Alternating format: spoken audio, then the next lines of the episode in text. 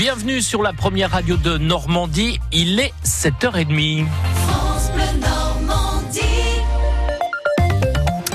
C'est l'heure de votre journal avec euh, Michel Legorjuc. Après la Grande-Bretagne et les Pays-Bas hier, on vote aujourd'hui en République tchèque et en Irlande. Et selon un sondage sorti des urnes, surprise, les Néerlandais auraient fait confiance aux partis pro-européens aux dépens des populistes. En France, comme dans une majorité des pays de l'Union, le scrutin a lieu dimanche. 34 listes en course, deux favoris, la République en marche et le Rassemblement national donné au coude à coude. Mais le grand vainqueur pourrait être l'abstention. Six électeurs sur 10 pourraient ne pas aller voter dimanche. Qui sont ces abstentionnistes potentiels? La réponse avec Céline Braque, directrice générale de l'Institut de sondage Odoxa. Vous avez les catégories populaires, les personnes qui habitent en zone rurale, qui s'abstiendront très massivement, les deux tiers, les femmes, beaucoup plus que les hommes également. Et puis surtout, c'est corrélé avec l'âge. Et c'est vraiment spectaculaire. 70% des jeunes euh, électeurs qui sont âgés de 18 à 34 ans nous disent je n'irai pas voter, je n'irai sûrement pas voter ce dimanche. Et on est à 40% seulement sur les 65 ans et plus. Depuis plusieurs élections, on voit très clairement que euh, si vous êtes un Français euh, qui gagne au moins 3500 euros par mois, euh, qui est plutôt âgé, c'est-à-dire qui a au moins 50 ans, vous avez beaucoup plus de possibilités de faire partie des électeurs réguliers, voire systématiques. En revanche, par exemple chez les jeunes, c'est devenu une anomalie d'être un votant systématique. Ça n'existe plus. Aujourd'hui, euh, seuls 13% des moins de 35 ans ont voté aux cinq derniers scrutins. a les jeunes qui se désintéressent de l'Europe. Enfin, pas tous, Michel. Hein. ah oui, on parle souvent du programme Erasmus qui a 30 ans. Aujourd'hui, l'université de Caen voit plus de 350 étudiants à l'étranger. 140 ont fait le chemin inverse vers Caen. Lucia González travaille au Centre d'information régionale pour la jeunesse. Elle est espagnole, originaire de Malaga. Elle a étudié à Grenade, a effectué deux séjours Erasmus un à Florence et un à Caen, à Caen où elle vit maintenant depuis trois ans. J'ai décidé de partir en Erasmus à Florence, en Italie, pendant un an.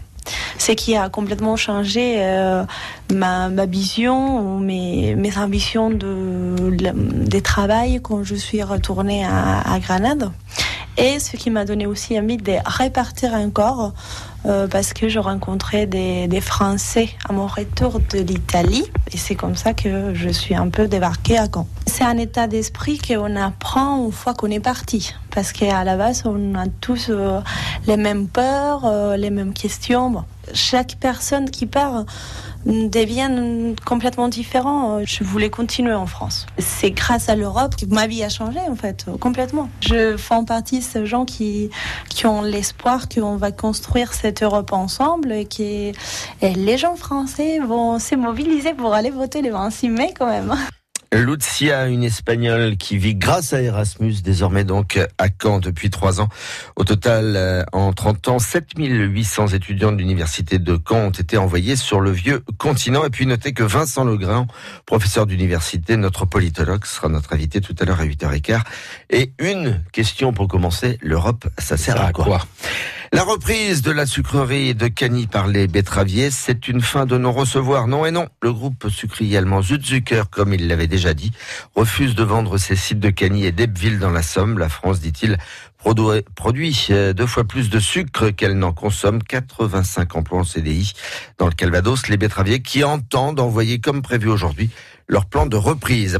La région Normandie, elle veut prendre les devants et préparer la sortie du glyphosate pour les agriculteurs prévu en 2021. Dès maintenant, elle lance un appel à candidature. Elle cherche 50 agriculteurs qui sont d'accord pour arrêter l'usage du pesticide pour observer les conséquences sur les cultures.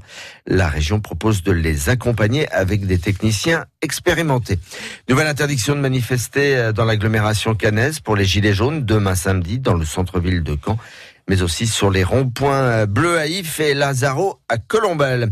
Le département du Calvados veut retenir les étudiants en médecine et plus particulièrement les cinquièmes années, ceux qui sont en train de terminer leur externat juste avant de débuter l'internat et donc de choisir et leur spécialité et leur destination.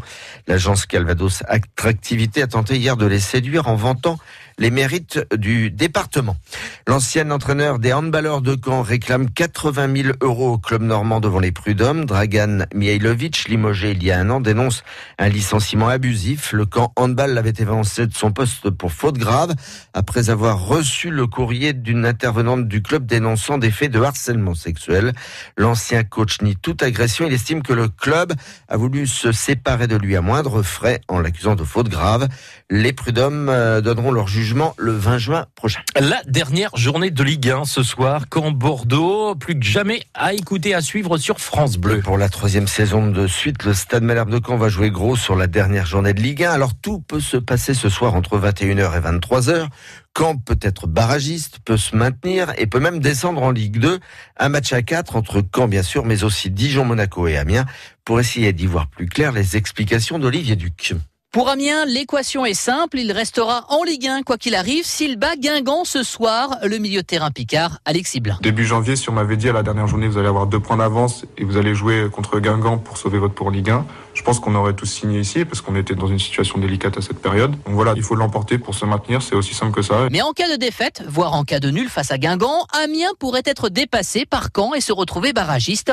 En sandwich entre les Amiénois et les Dijonais, l'équipe de Roland Courbis ne compte pas sur les adversaires de ces derniers pour se sauver. Des garçons comme Gourvenec et comme euh, Casanova, que j'ai le plaisir de connaître les deux pour les avoir eu comme joueurs, il n'est pas question de partir en vacances euh, avant l'heure, mais entre pas question de partir en vacances avant l'heure et faire un résultat dans ces deux matchs-là, je préfère quand même qu'on n'y croit pas trop.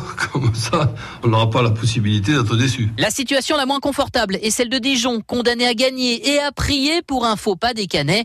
L'attaquant dijonnais, Rulio Tavares. Sur ce match, je m'inquiète pas. J'ai confiance en mon équipe. Je sais qu'on va gagner. Après, c'est au vu de notre saison, on va dire on a que ce qu'on mérite. C'est normal qu'on se retrouve dans cette situation. Reste un quatrième acteur, l'AS Monaco. Il pourrait encore devenir barragiste à condition d'une lourde défaite des Monégasques à Nice associé au moins à un nul des Picards et une victoire des Canets.